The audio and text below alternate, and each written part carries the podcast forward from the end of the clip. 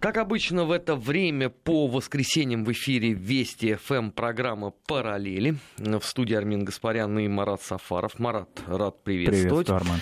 В этой программе мы обычно смотрим за теми событиями, которые произошли на Э, истекшие недели и проводим э, параллели с прошлым, пытаясь даже предсказать, как будут в дальнейшем развиваться события. Надо сказать, что это наш один из любимейших форматов, тем более, что новостная лента, в общем, с завидным постоянством приносит прекрасное со всех точек зрения.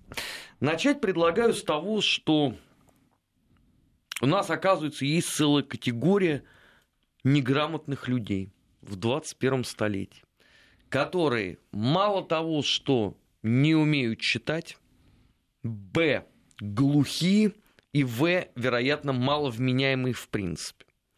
Это я о тех удивительных персоналиях, которые на протяжении э, последних трех недель устраивают э, всюду истерику о том, что Курильские острова куда-то уходят.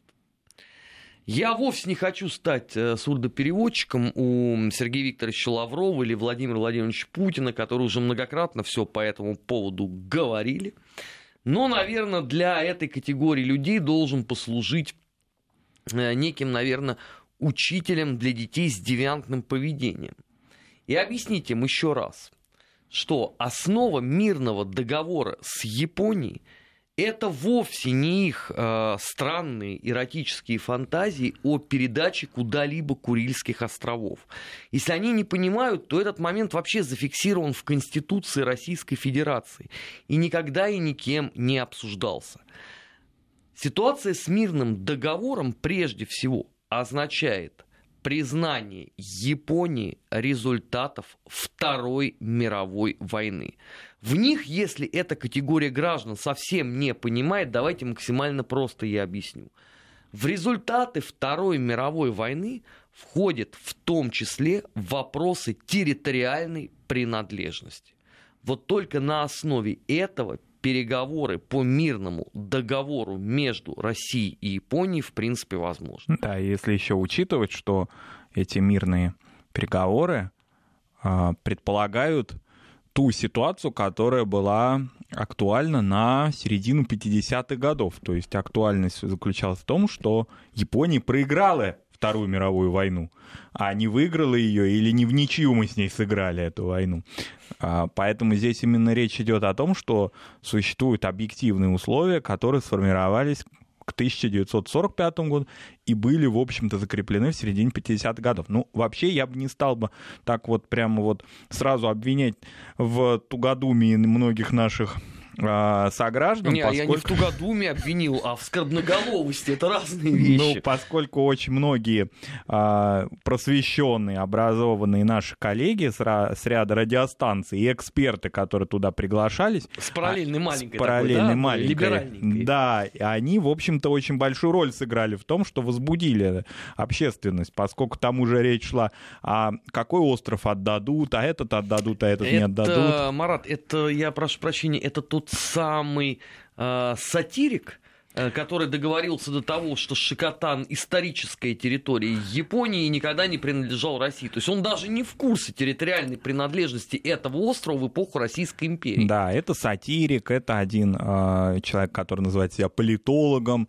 но при этом, в общем-то, все его политологические прогнозы очень такие тщетные были всегда и на Западе, и на Востоке, э, собственно. Ну вот теперь все стали, э, с позволения сказать, японистами, специалистами крупные. по Дальнему Востоку, Тихоокеанскому региону. И, в общем-то, многие люди, которые являются постоянной аудиторией этой маленькой радиостанции, а также те, которые просто вышли на ее сайт, они эту информацию получили и распространяли. И уже считали, что, ну, в общем, речь идет о том, о каких-то, ну, не о том, что все Курильские острова, значит, отдадут, ну, как их приучил сатирик, тому, что определенные будут компромиссы, скажем так. Я уже предложил им сегодня, могу предложить еще раз. А, могут провести митинг против э, передачи Волгограда Парагваю или против передачи Перми Кот Дивуару.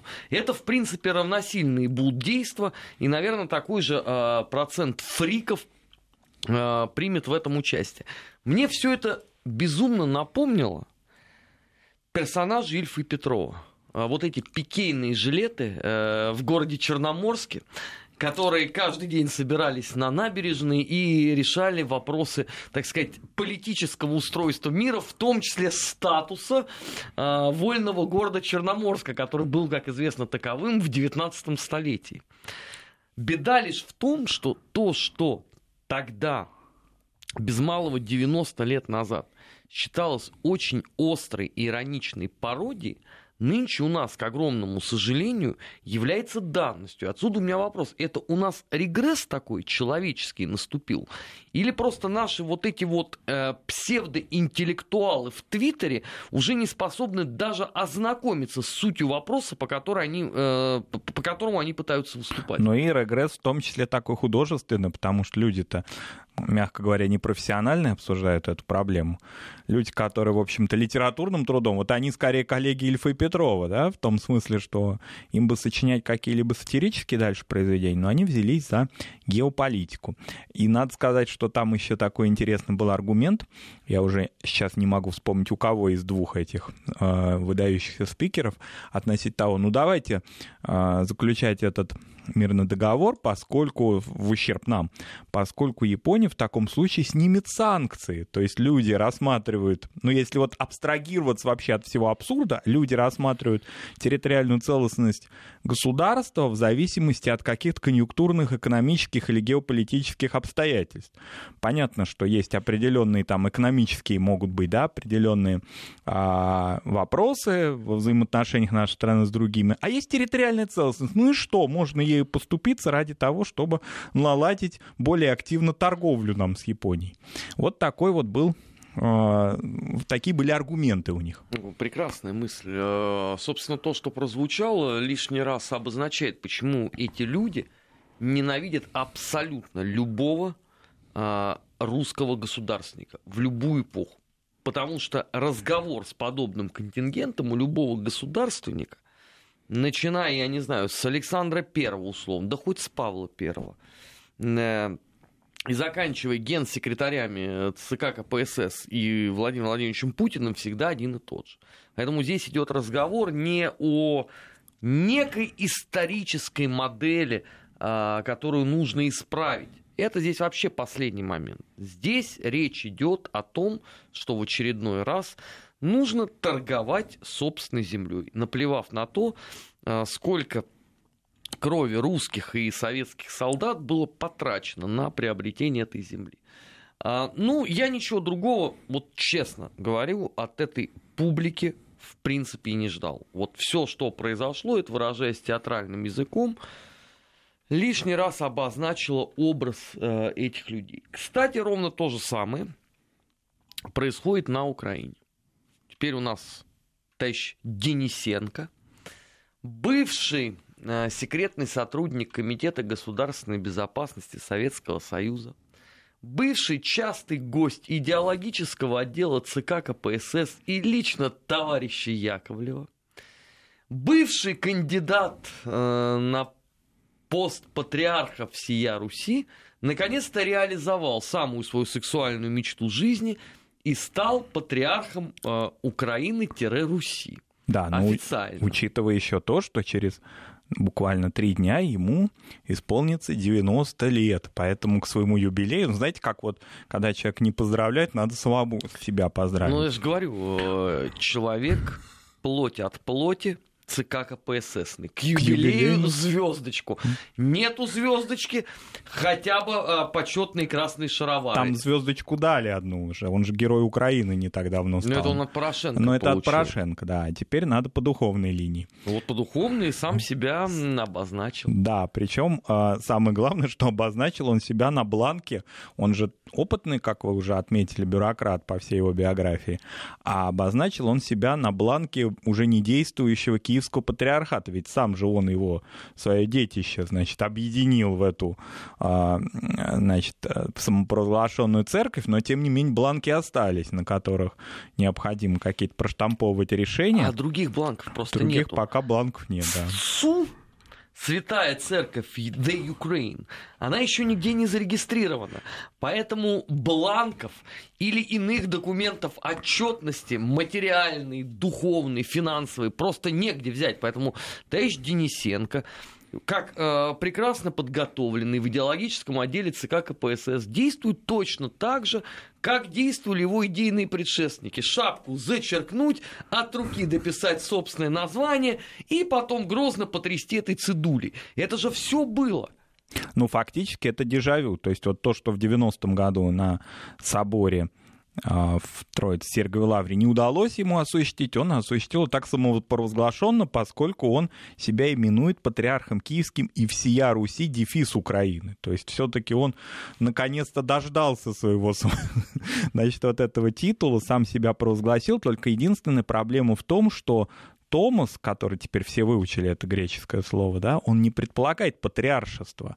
А, Константинополем не предполагает, а предполагает метрополию, зависимую от Константинополя. Митрополит уже именно назначен раскольниками. Но они не признают уже Томас они не признают Томас, ну, в и, этой части, в этой части, мере. да. Ну и, следовательно, ни о каком патриаршестве речь не может идти. Более того, перед а, вот этой выдачей, значит, грамоты 15 декабря Филарет Денисенко был вынужден снять э, все свои вот эти самопровозглашенные обличия патриарши, которые он на себя надел в начале 90-х годов. То есть он как бы должен был объявить о том, что он не патриарх киевского самопровозглашенного патриархата. Но прошел месяц с небольшим, и он как-то, в общем, понял, что э, Мавр сделал свое дело, и Мавр не нужен оказался никому, ни Порошенко, ни Константинополю, ни даже своему ординарцу, вот этому Я вообще не понимаю, зачем это нужно э, товарищу Филарету? Ну, его Порошенко и так назначил ну, духовный наставник, это как-то вот, ну, не камильфо. Ну, как духовный наставник? Он его назначил почетным патриархом СУ. Ну, почетным патриархом. Он что, Брежнев, что ли, звездочки героя Советского Союза коллекционирует? Ну, по... Куда по... ему столько патриаршества? Патриаршество это никем вообще уже не признано. Даже раскольники сами теперь не могут его признать своим патриархом. Как? Необходимо не... каким-то образом себя вот... Значит, а духовный наставник это не то, для чего он положил 25 лет своей, значит, раскольничьей биографии. Поэтому вот он опомнился. Ну и кроме того, по-видимому, его воспитанник-то особого, особой реакции такой почтительной уже не проявляет, я имею в виду Епифани. Да там, кстати говоря, вот эти канадские граждане, граждане, которые так называемые, да, смотрящие за всеми процессами, они же тоже, в общем, выражают определенное недовольство активностью Филарета. То, что ему вот предполагается какая-то определенная такая почетная роль, а он за нее выходит, он а, контролирует, так скажем, да, и приходы, и всю вот эту епархиальную структуру, и не собирается становиться к своему 90-летию а, номинальной фигурой. Вообще мы тут заступаем на территорию сумасшедшего дома. Потому что Давича, товарищ Епифаний, очнулся от летаргического сна и заявил о том, что украинская церковь является абсолютно самостоятельной, никакому Константинополю, согласно Томасу, не принадлежит. Хотя в этом Томасе обозначено, зарубежные епархии переходят под Константинополь, назначается глава церкви только Константинополем. Все канонические, а равно не канонические вопросы являются э, прерогативой исключительно Константинополя и так далее, и так далее. Отсюда возникает важный вопрос. Вот вся эта публика, которая носится с Томасом, как мертвый с припаркой, она вообще удосужилась хотя бы посмотреть, что там написано в преамбуле этого удивительного документа. Да, и, например, сравнить его со статусом а, Украинской Православной Церкви Московского Патриархата, о чем мы неоднократно говорили, фактически независимый, то есть определенная а, кадровая политика, включая избрание ее предстоятеля, самое главное, в общем-то, такая черта независимости этой церкви, она осуществляется самим Киевом, вне зависимости от того, что э, происходит, значит, у матери церкви. То есть фактически она является ну, независимой. И вот этот статус, которым уже обладала Украинская православная церковь каноническая Московского патриархата, входящая, тем не менее, в состав РПЦ, от нее мы давайте перейдем вот к такой прямой зависимости от э, фонариотов, от Константинополя во всех мелочах, включая и в том числе вопросы имущественных отношений, которые не являются мелочью, если учитывать огромные а, ресурсы а, объединенных раскольников, потому что там же объединился не только Филарет, мы все время вот о нем, о нем, там же еще есть Украинская автокефальная церковь, она тоже сюда присоединилась. Вот там это... каждой твари по паре. Да, и теперь вот это все, все контролируется э, стамбульским, значит, вот назначенцем Варфоломеем. И он будет это, в общем-то, не упускать, потому что по большому счету, если вот сравнить структуру Вселенского патриархата, теперь с присоединением к ней вот этих раскольничьих общин, это гораздо больше или, во всяком случае, сопоставимо с богатейшими общинами Вселенского патриархата, находящимися в Соединенных Штатах с греческими вот этими мигрантскими общинами. Ну, здесь особенно надо сравнивать, конечно, не число людей, которые входят э, в общины, а имуществом который да. передается по этому поводу. Если а, условно с зарубежных активов а, Константинополь теперь получил храмы на западном побережье Соединенных Штатов Америки, то теперь а, с точки зрения Украины, например, переходит Киево-Печерская лавра. О чем просто э, эти удивительные люди, которые бегают теперь вокруг э, этого самого Томаса, абсолютно не читая, что там написано э, в этом документе, даже не подозревают. Вообще, это, конечно, удивительная совершенно картина. Общеизвестно, что шел торг. Филарет требовал 40 объектов. Порошенко скостил до 21 или 22 в результате. Но на простой вопрос, что входит в эту конечную цифру, кроме Киева-Печерской лавры, ни один человек не в состоянии ничего назвать. То есть это такая государственная тайна пока. Это же причем имеется в виду не Андреевская церковь, она-то просто изначально, апропо, а, уже была передана а, Константинополю. И заметим себе, что вот эти немаловажные вопросы, которые на самом деле должны тяготить сильно больше, чем метрополия или автокефалия, чем каноничность э, Филарета и Епифания, они вообще не заботят никого. И вчера же вот удивительное событие произошло. Крещение Господне православные отмечали. А, украинские политики чудеснейшим образом каждый разместил у себя где-то в социальных сетях, кто в Твиттере, кто в Фейсбуке, кто в Инстаграме, а, фотографии своего купания в Иордании. Но я напоминаю всем этим великим православным, лютым, я бы даже сказал, православным, что не одним только купанием в Иордане нужно заниматься э, в эпоху, э, вернее, не в эпоху, а в день крещения Господня. А надо бы еще идти в церковь. И вот тут выяснилось самое пикантное. В церковь-то они, оказывается, никто, ни в какую не сходили. Почему? Потому что УСУ прости господи, еще нету храмов, куда можно прийти и, так сказать, э, предаться своему лютому православию, а в храмы канонической украинской московской, э, украинской православной церкви московской патриархии они уже ходить не могут, потому что они не считают это своей церковью. Да, поэтому они решили просто... Ну, они бы еще мирским чином бы прямо в проруби там отпустили бы себе там причастие, не, ну, я думаю, что мы подсказали какую-то им определенную идею к следующему крещению. Проруби тоже, Иордане тоже определить за раскольничьей церковью. Тоже, значит, какие-то поставить соответствующие опознавательные знаки. Но вот эта политика. Самый главный из этого вывод такой, что Украинская православная церковь Московского патриархата, они продолжают правовым образом маргинализировать. И этот процесс, он идет.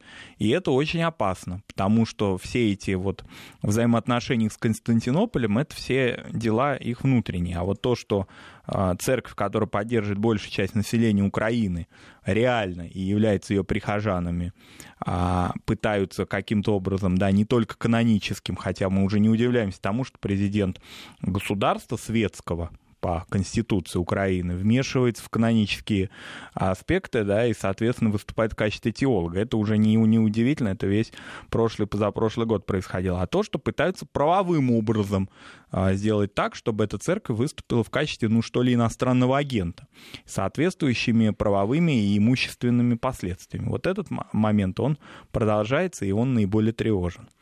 А, кстати, параллельно на Украине э, продолжается заход титушек на территорию храмов канонической украинской православной церкви Московского патриархата. То есть отжим имущества э, проистекает во всей красе согласно вновь э, утвержденному Петром Алексеевичем плану. Правда, вот горести Петра Алексеевича последняя социология показывает, что его нет уже даже на четвертом месте. Он теперь переместился на пятое. Я считаю, что это гигантское достижение э, президента, как сказал э, коллега, друг э, Дмитрий Лекух, человека, у которого трехдневный Томас. А, потому что, имея вообще такие возможности занимать пятое место, ладно, уступая Юлии э, Тимошенко. Это я, могу, это я могу понять. Тимошенко еще там э, год назад сказал о том, что она следующий президент, подождите, надо формальность некие утрясти, и все будет хорошо. Но послушайте, но уступить комику Зелинскому, это все-таки too much. А, в нашей стране, конечно, в 90-х годах тоже а, происходила такая... А, карнавализация политики, у нас кого только не было. Но послушайте, а, действующий президент Борис Николаевич Ельцин, обладая не самым великим рейтингом, все-таки комикам от политики не уступал. Обычных комиков просто тогда не было среди участников э, выборов президента 96 года. Поэтому то, что происходит на Украине, это, в общем, достойно описание э, Булгакова. Вот жалко, что, наверное, нету сейчас человека, который бы описал бы нынешний Киев так, как он этого заслуживает. Но в то же время борьба-то идет тоже комичными способами с э, комиками. Речь идет о том, что вот нашли же на этой неделе активы э, кандидата в президенты он Украины. Он уже открестился. Он уже открестился. Он сказал, это вопрос денежный, деньги мы терять не готовы, поэтому подождите, контракт закончится э, в 2021 году, тады ой, а пока все мое.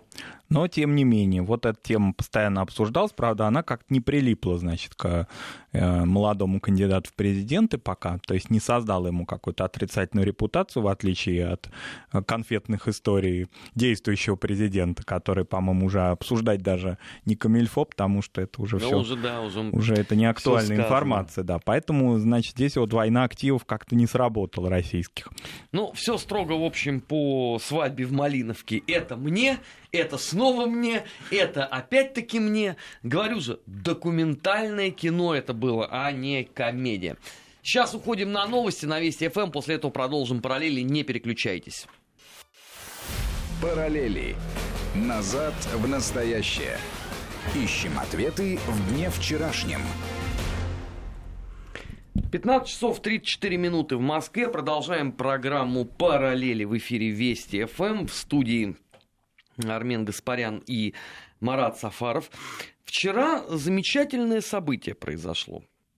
Есть такой крупный балтийский портал Дельфи. Он, собственно, там на трех языках, но нас интересует прежде всего эстонский.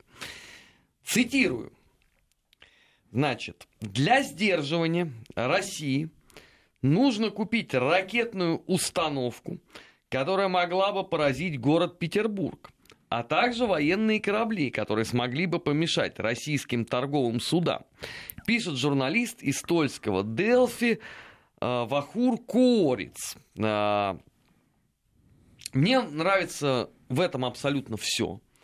Э, комментировать я не буду, просто вот один момент э, затрону, который, на мой взгляд, э, главный во всей этой истории.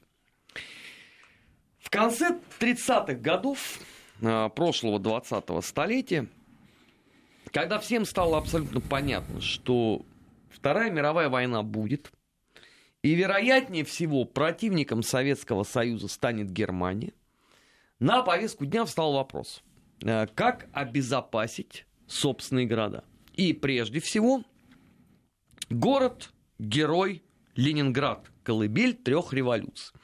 Вопрос был вовсе не праздный. А, по причине того, что Эстония близко, а вела себя буржуазно-демократическая Эстония весьма и весьма нагло. Дело даже не в том, что там заключались какие-то секретные договоры с Третьим Рейхом. Кстати, именно так-то это все и выглядит, потому что они были секретными дополнениями к мирному договору о ненападении между Эстонией и Германией. Поэтому, когда там начинают рассказывать о том, что вот договор 1939 года между СССР и Германией такая эксклюзивная модель, это наглая ложь. Эстонский историк, между прочим, обнаружил текст того самого документа в архиве эстонского МИДа и даже его опубликовал. Но дело-то в другом. С Эстонией долго пытались договариваться. Не вышло. По той лишь причине, что э, власть той эпохи была чрезмерно невменяема. И как раз вот занималась тем же самым. Как бы нам побольше танков купить, как бы нам побольше корабликов поиметь, да ударить по азиатско-большевистскому Мордору. Ну, чем это закончилось для эстонской государственности, я напоминать не буду. А на наших с вами глазах вот этот вот чудесный журналист, я, правда, вот честно могу сказать, я, несмотря на то, что много лет занимаюсь, в том числе политическими вопросами с Прибалтикой, я впервые в жизни услышал про существование этого удивительного человека. Может быть, он э, местный ну, я не знаю, дуайн журналистики. Может быть, это э, перспективная э, какая-то восходящая звездочка. Важно другое. Он озвучил ровно все то, что уже в свое время привело Эстонию к краху государства. Ну, он действительно восходящая звездочка, там, судя по возрасту. Но самое главное, что если его фамилию значит, э, эстонс, в, эстонском, в эстонской транскрипции, да, посмотреть в поисковиках, то особого какого-то воодушевления или, или осуждения, что было бы более а, интересно и важно со стороны его соотечественников и коллег-журналистов эстонских особого не было. То есть, в принципе, видимо, это выступление, этот вот просто крик души, он не особенно-то кем-то там был и замечен. А, соответственно, можно подумать, что это нормальная реакция эстонских сограждан на выступление журналиста. То есть вот если он выступает против того, что против соседнего государства призывает осуществить бомбардировки его второй столицы, ну что тут такого-то? Ну это вот его такая позиция, ее в маленькой Эстонии миллионной особенно обсуждать-то и не нужно, есть другие новости. Ну, действительно, что тут такого? Взять и призвать э, побомбить соседние государства. Ну, правда, здесь надо учитывать, что... Что нормально, вполне демократично. Что, может быть, он, конечно, и восходящая звездочка, но, тем не менее, это совпадает с теми робкими, очень-очень относительными а, потеплениями, если так можно выразиться, в взаимоотношениях Эстонии и России, которые мы наблюдали в конце а, ушедшего года и в самом начале нынешнего января. Мы об этом говорили, о встрече премьер-министра Эстонии и нашего посла, что, в общем-то, для взаимоотношений наших государств важная тема. И особенно если военную, военно-дипломатическую плоскость еще углубиться в то, что впервые с начала прошлого года в наши посольства взаимно, значит, наша российская в Таллине и в эстонское Москве вернулись военные аташи.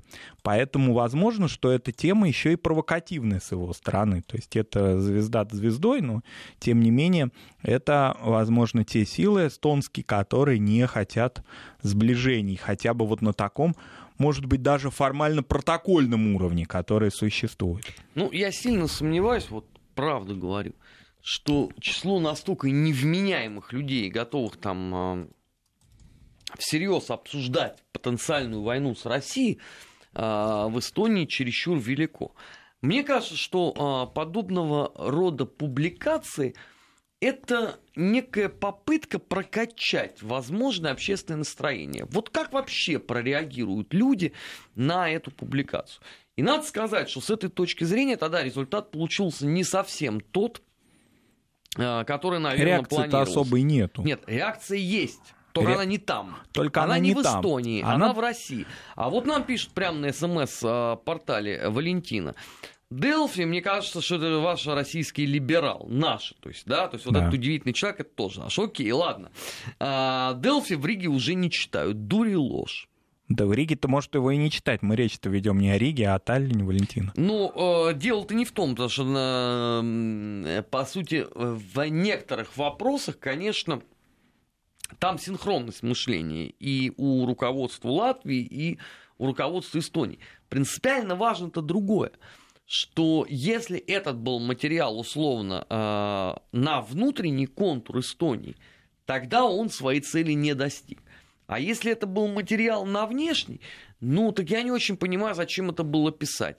А, кого нужно было здесь еще раз уговаривать, а, что часть эстонского политического сегмента абсолютно невменяемая и неадекватная. Но вот эта часть эстонского политического сегмента, она недовольна тем, что происходило в последние, за последние два месяца. Еще если сюда прибавить активно обсуждавшиеся эстонскими СМИ гастроли эстонского оперного театра в Большом театре в Москве, завершающиеся на следующей неделе очень большую масштабную выставку эстонского искусства в Третьяковской галерее.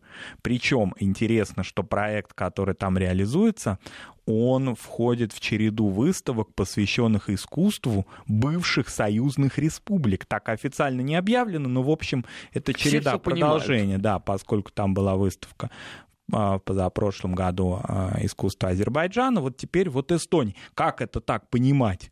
Значит, в Новой Третьяковке оказывается, наше такое вот а, независимое эстонское искусство показывает в череде союзных республик. Не, не пущать этого. Нет, Поэтому... А в череде чего его надо показывать? Ну вот, по-видимому, в череде независимого столетнего эстонского государства. Кстати говоря, в принципе, там тоже эта тема обыгрывается. Фактически это сто лет эстонскому искусству, начиная там с а, межвоенной Эстонии, а кончая этого, современной. Это великая страна, в принципе, обладала искусством. Ну, первый хор народный им сделали большевики в 1946 1946 году, а до 18 года вообще какое-нибудь искусство, какой-нибудь выдающийся вклад в сокровищницу мировой культуры был осуществлен? Вот. И этот вопрос вроде, казалось бы, да, 20 век эстонской культуры показывается в Москве, и как-то, в общем, наиболее яркие его страницы связаны с периодом после 1944 года, и это очень активно там показано, и в этом участвовали кураторы из Сталина, искусствоведы. И поэтому ну, нехорошо это как-то, в общем-то, в наших взаимоотношениях многим вот этим вот остервенелым частям эстонского эстеблишмента покажется. Военные атташе вернулись, выставки проводятся, танцовщики танцуют в Москве на сцене Большого театра. В общем, такое потепление относительно, еще раз подчеркнем, это не означает какого-то активного культурного обмена или братания там на дипломатическом уровне. Да Но... нету даже выпуска, ну, условно, досрочно многих персон нон-грата. Нон-грата, да. Так что здесь речь идет именно о каких-то очень небольших, очень точечных, а, но все-таки определенных позитивных сигналах. И, разумеется, этот а, молодой журналист по фамилии Корец, он, значит, выступил, по-видимому, выразителем мнения, как раньше говорили, определенной части нашего коллектива.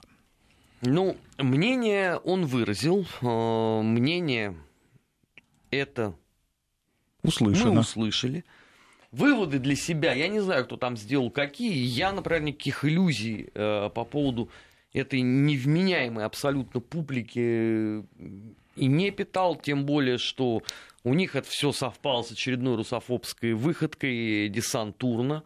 Они тут опять э, реконструировали Э, хотя я не очень понимаю, в чем там суть праздника, и мне пока ни, ни один человек вот из э, граждан Эстонии так и не смог объяснить, в чем же там великая перемога, но это так же, как и десантерна. Это вот такой, наверное, сугубо свой колхозный хуторской праздник, который остальным а, не понять. Мы сейчас должны будем на несколько секунд прерваться, попрощаемся с отдельными регионами, после этого продолжим программу «Параллели». Не переключайтесь. Вести ФМ. Продолжаем разговор, как э, говорил один э, вполне себе в меру упитанный э, литературный персонаж. На этой неделе э, в Польше э, действительно очень трагические обстоятельства. Убитый э, мэр э, Гданьска, э, человек, который действительно много выступал, в том числе за нормализацию польско-российских отношений. Чудовищная на самом деле трагедия. Убит ударом ножа, прям, насколько я понимаю, это на митинге происходило. А, при этом надо отдать все-таки должное полякам, что хоть в этом Россию не обвинили. Ну, по причине того, что убийца с этой точки зрения рецидивист, э, найти у него корни, да даже не корни, а просто следы э, причастности к ГРУ поляки не смогли, поэтому это трагическое обстоятельство прошло э, мимо нас. Но интереснее всего тут другое. А кому, собственно, выгодно убийство мэра Гданьска? И тут мы приходим с вами к выводу, что единственные люди, которым оно действительно необходимо было, это радикальные польские националисты, которые его очень люто ненавидели. И то, что сегодня они э, пускают слезы, дескать, вот э, светильник разума угас, это достаточно странно выглядит. Потому что, на мой взгляд, это свидетельствует прежде всего о абсолютном двуличии этих людей. Ну, вы будьте последовательны. Вы ненавидели его при жизни. Вы желали ему всяческого зла. А тут вдруг вы заговорили совершенно иначе. С чего это? Да, город, который а, фактически находится в приграничной зоне с Россией. И, надо сказать, надо отдать должное нашим соотечественникам в Калининграде, которые на этой неделе провели в Калининградском кафедральном соборе а, траурную, траурный концерт, посвященный памяти Павла Адамовича поскольку он бывал в Калининграде, вот то, что Армен сказал, именно выступал и взаим... за улучшение взаимоотношений не только на уровне а, наших стран, но и на, что очень актуально, на уровне региональных взаимоотношений между а, Балтийской Польшей и Калининградской областью.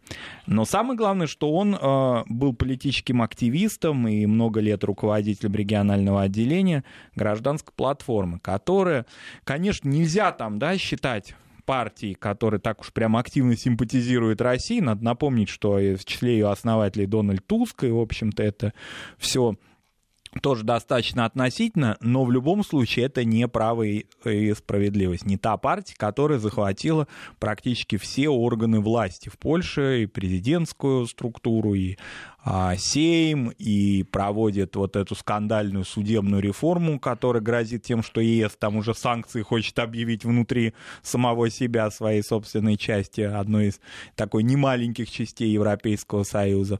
Он очень активно отстаивал ну, как в Польше, это в польском таком политическом диапазоне называют либерально-консервативные ценности.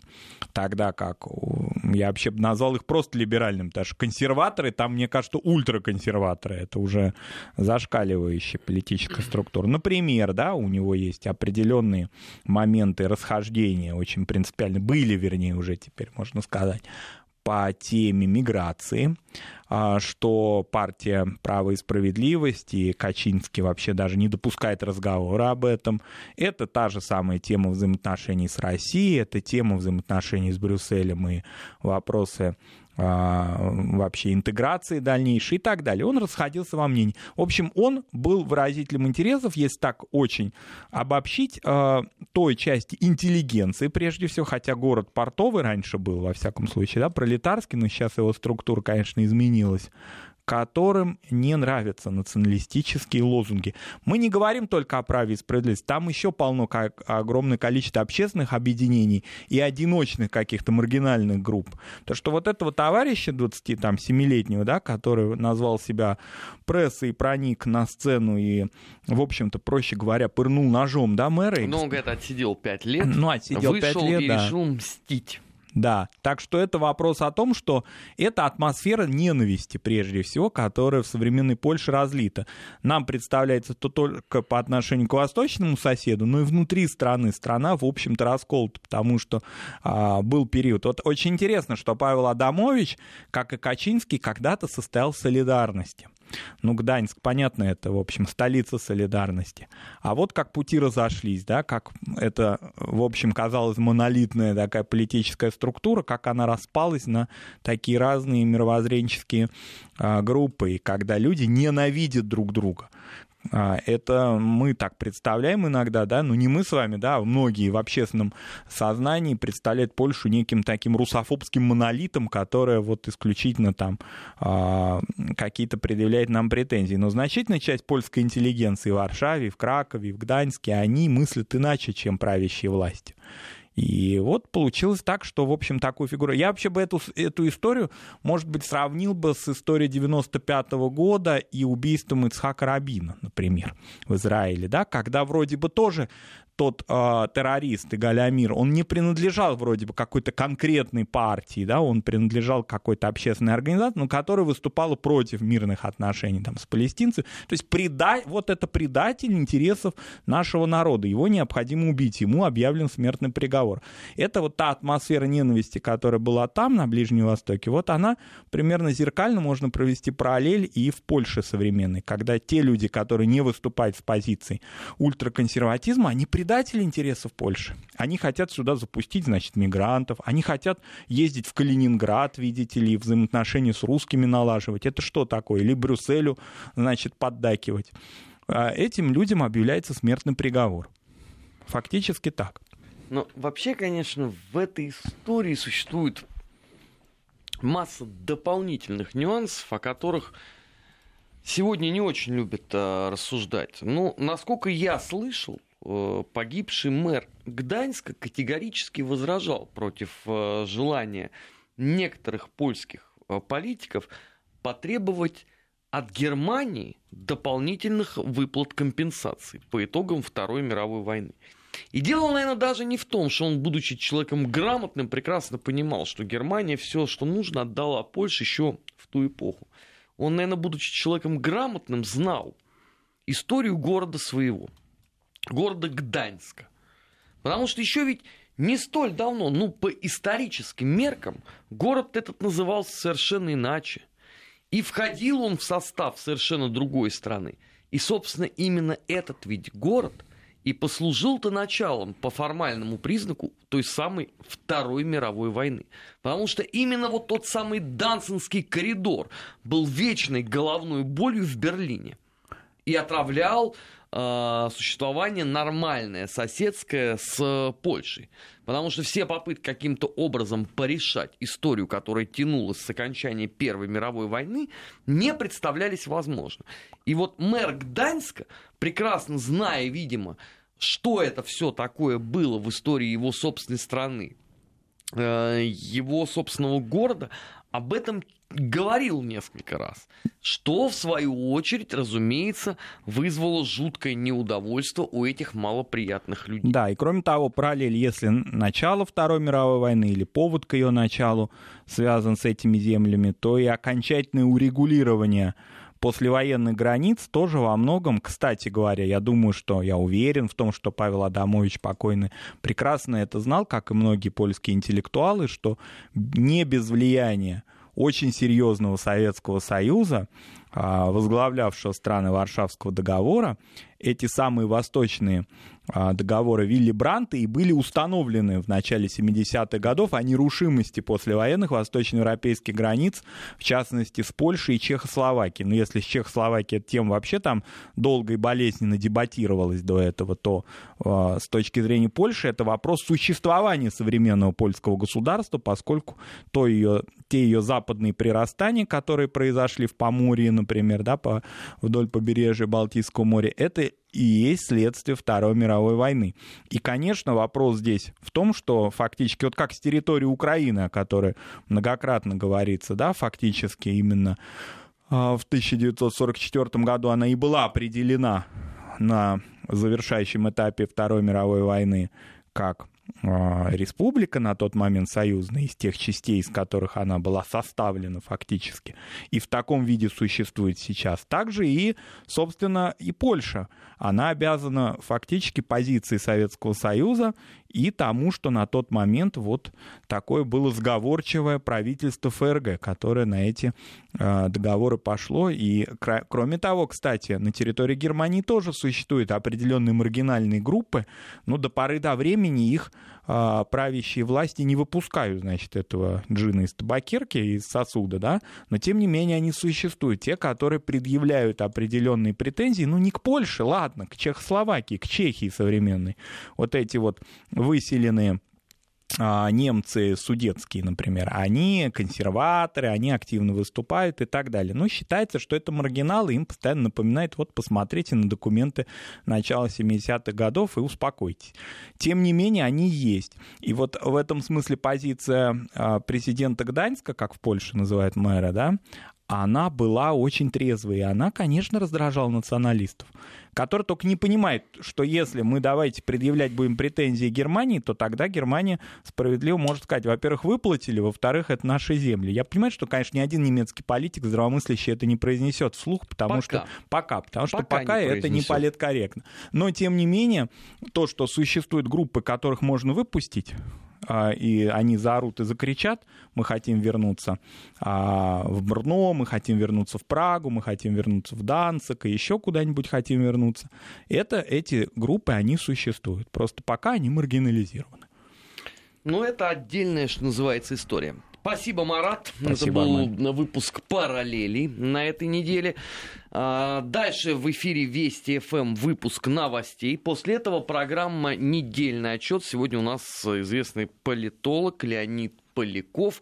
Не переключайтесь. В эфире Вести ФМ. Всегда интересно.